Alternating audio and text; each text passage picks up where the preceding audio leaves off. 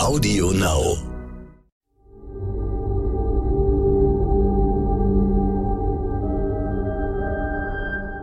Es ist Dienstag, der 11. Oktober. Hallo und herzlich willkommen zum Stern-Podcast Ukraine die Lage mit dem Militärexperten und Politikprofessor Carlo Masala von der Bundeswehr-Universität München und mit mir, Stefan Schmitz vom Stern. Guten Morgen, Herr Masala. Einen schönen guten Morgen.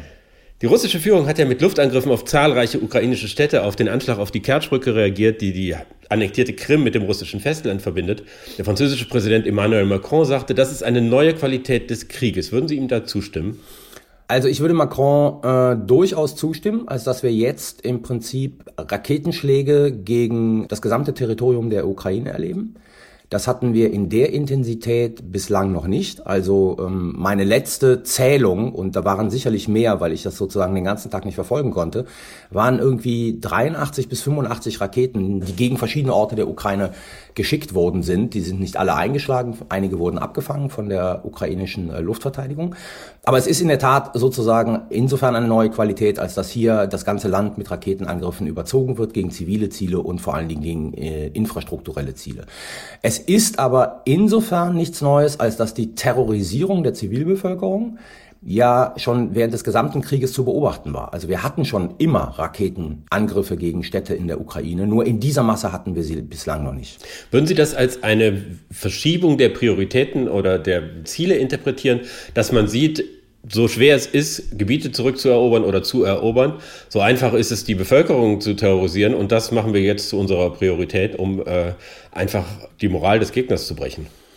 Ja, es ist mal wieder die Moral des Gegners brechen und es ist sicherlich sozusagen die Ukrainer mit diesen Raketenangriffen auch zu binden weil ja halt die ähm, Eroberung von Territorien beziehungsweise das Halten von Territorien im Süden und im Osten momentan für die äh, russische Armee ein großes Problem darstellt. Also verschiebt man hier ganz einfach ein bisschen den Fokus, das klingt ein bisschen zynisch, aber letzten Endes muss man es so sehen, ähm, damit im Süden und im Osten momentan weniger Bewegung seitens der Ukrainer erfolgen kann, weil viele der Kräfte gebunden sind, um mit den Folgen der Raketenangriffe zurechtzukommen. Jetzt haben ja die Raketen nicht nur äh, zivile Ziele ohne jeden militärischen Wert getroffen, sondern vor allen Dingen auch Einrichtungen der Infrastruktur, die nötig sind, um die Strom- und Wasserversorgung aufrechtzuerhalten, um es zu ermöglichen, dass die Wohnungen geheizt werden und solche Dinge. Könnte das ein neues Ziel der Kriegführung sein, dass man das Leben in den ukrainischen Städten einfach unerträglich macht in diesem Winter? Äh, in der Tat, das ist im Prinzip das Einlösen dessen, was äh, viele Kräfte in Russland selber ja schon die ganze Zeit gefordert haben, nämlich die Ukraine in solch einen Status zurückzubomben, dass der Winter für die äh, Menschen in der Ukraine extrem hart wird, also ohne Elektrizität, ohne Wasser, ohne, äh, ohne Heizung. Und dazu sollten diese Raketenangriffe gestern auch dazu beitragen. Ja, Absolut. Nun wird ja heute in New York bei der UNO-Vollversammlung über den Krieg äh, debattiert und auch über das russische Vorgehen. Erwarten Sie da eine klare Verurteilung der russischen Föderation und auch insbesondere der Annexion der östlichen Verwaltungsgebiete der Ukraine? Das mit der Annexion, da bin ich mir nicht so sicher, weil äh, letzten Endes diese Annexion wird in vielen Staaten ähm, sehr skeptisch gesehen und verurteilt. Der, das Problem allerdings ist, dass natürlich westliche Staaten so ähnliche Politiken in der Vergangenheit auch gefahren haben.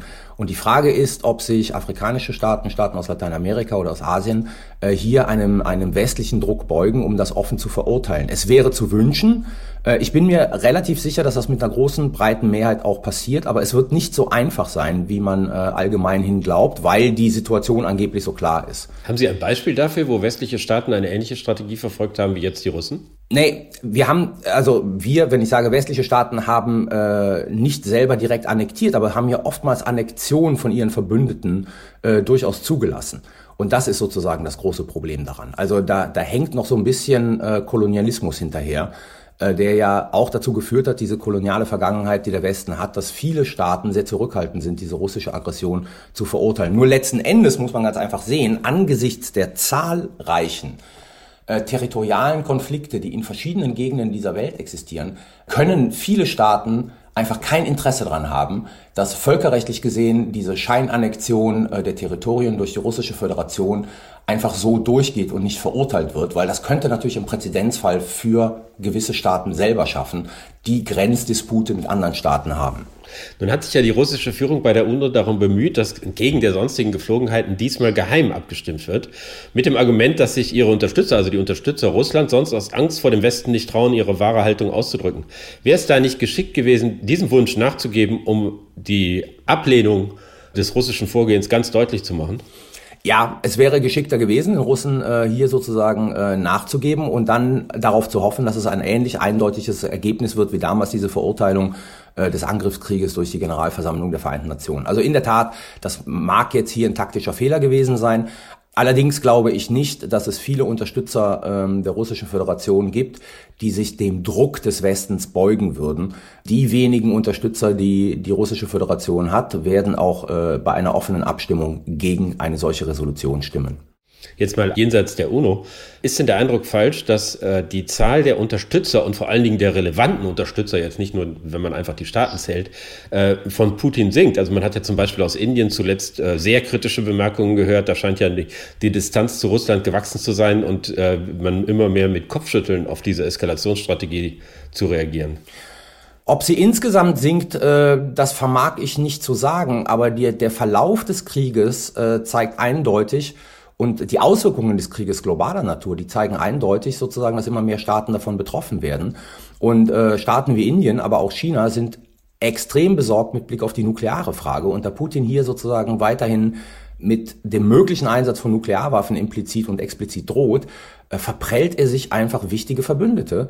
Und gleichzeitig sind diejenigen, die so mit einem gewissen Interesse darauf geschaut haben, wie dieser Krieg verläuft und darauf gehofft haben, dass die russische Föderation den relativ schnell gewinnt, sind natürlich extrem enttäuscht äh, vom Verlauf des Krieges selber und sehen letzten Endes, welche Probleme die russische Föderation hat. Was dazu unter anderem führt, dass die russische Föderation immer mehr zu so einer Art internationalen Paria wird, mit dem dann aber auch keiner spielen will. Und das erklärt natürlich das Abrücken äh, einiger Staaten von der russischen Föderation, beziehungsweise von ihrer ursprünglichen Position äh, seit dem 24. Februar. Intern scheint es ja eher andersrum zu sein, dass die Berücksichtigung der Hardliner, die Beförderung dieser neue kommandierende General, der ja als äh, besonders äh, grausam und brutal gilt, genauso wie jetzt die Angriffe auf die Ukraine Putin intern eher nutzen und den Druck von ihm nehmen, dass die Hardliner ihn kritisieren für die Erfolglosigkeit in der Ukraine. Das ist in der Tat als Außenstehender äh, so zu interpretieren und das würde ich auch so interpretieren. Das, was wir jetzt gesehen haben mit den massiven Raketenangriffen, die, die letzten Endes, ich sage jetzt mal, ziemlich wahllos erfolgten, kommt denjenigen entgegen in Russland, die schon seit Wochen eine härtere Gangart fordern. Das ist das eine. Und gleichzeitig, ich glaube, das darf man nicht vergessen, ist die andere Seite der Medaille. Durch die Ernennung von Hardlinern in äh, wichtigeren Positionen bindet Putin sie natürlich auch irgendwie ein und verhindert möglicherweise dadurch, dass die Kritik an ihm auch wenn es jetzt zukünftig nicht gut, weiterhin gut laufen sollte, einfach zu laut wird und seine eigene Machtposition dadurch gefährdet wird. Also es ist eine Doppelstrategie. Er gibt ihnen nach, er gibt ihnen etwas und gleichzeitig bindet er sie in die Verantwortung, um sie letzten Endes zum Teil des Systems zu machen und zu verhindern, dass sie ihn weiterhin zu offen kritisieren. Gleichzeitig schien es ja so, als ob auch Bewegung in die militärische Situation kommt oder zumindest in die Optionen, die Putin hat. Es gibt ja Anzeichen dafür, dass Russland gemeinsam mit Belarus eine neue Front im Norden der Ukraine eröffnen möchte, um vielleicht auch den Truppen im Osten, die massiv unter Druck sind, die zu entlasten und in Ruhe mit den Reservisten verstärken zu können. Halten Sie das für ein plausibles Szenario? Das halte ich für ein sehr plausibles Szenario. Also die, wir wissen ja im Prinzip seit Februar, ich sag's mal spaßeshalber, dass Weißrussland immer eine Minute davor steht, in diesen Krieg einzutreten. Nur bislang sind sie nicht in diesen Krieg eingetreten. Ähm, ob sie in diesen Krieg eintreten oder nicht, wird sich jetzt äh, in den nächsten Tagen zeigen. Aber die Ankündigung dieser äh, Bildung der, der gemeinsamen Basis wird natürlich die Ukrainer dazu zwingen, sie können das nicht ignorieren sozusagen auch an dieser Front Truppen zu verstärken. Und das können sie nur machen, wenn sie anderswo im Süden oder im Osten ausdünnen. Was wiederum bedeutet, dass die Intensität der Gegenoffensive dort abnehmen wird, es möglicherweise den russischen Truppen nun jetzt äh, möglich sein wird, sich auf befestigte Verteidigungslinien zurückzuziehen und gleichzeitig einen, in Anführungszeichen, geordnete Zufuhr ähm, der, der Reservisten oder dieser Teilmobilisierten äh, jetzt zur Front äh, zu ermöglichen, um damit aus russischer Perspektive die Front zu stabilisieren. Also unabhängig davon, ob Belarus da eintreten wird oder nicht, und wir wissen alle, für Lukaschenka ist das mit enormen Risiken verbunden, ein direkter Kriegseintritt, aber es hilft gerade der, der russischen Föderation möglicherweise, ihre Stellungen im Süden und im Osten zu stabilisieren. Bislang war es ja so, dass äh, Lukaschenko das, den Kriegseintritt wohl auch vermieden hat, weil die Opposition im eigenen Lande beträchtlich ist und nur mit Mühe unter Kontrolle gehalten werden kann. Was würde es denn für Russland bedeuten, wenn äh, es einen Regimewechsel in Belarus geben könnte? Das wäre wahrscheinlich für Putin ein Desaster. Das wäre für Putin ein Desaster, weil der einzige wirkliche Alliierte, den er hat in dieser ganzen Region, würde ihm dann wegbrechen. Und dann reden wir natürlich auch über russische Truppenstationierungen in Belarus. Die müssten dann möglicherweise, je nachdem, wer in Belarus dann die Macht übernehmen würde, raus. Damit sind Möglichkeiten aus Belarus in die Ukraine zu wirken nicht mehr gegeben. Das hatten wir ja auch in der Vergangenheit. Also es wäre sozusagen politisch militärstrategisch ein Riesendesaster, wenn Belarus aus russischer Perspektive fallen würde. Ich danke Ihnen, Herr Masala. Ich danke Ihnen. Das war Ukraine die Lage. Die nächste Folge finden Sie, wenn Sie mögen, am Freitag bei stern.de, AudioNow und überall, wo es Podcasts gibt. Wenn Sie noch mehr zu aktuellen Themen erfahren möchten, empfehle ich Ihnen den Stern-Podcast. Heute wichtig. Ganz herzlichen Dank und hoffentlich bis Freitag.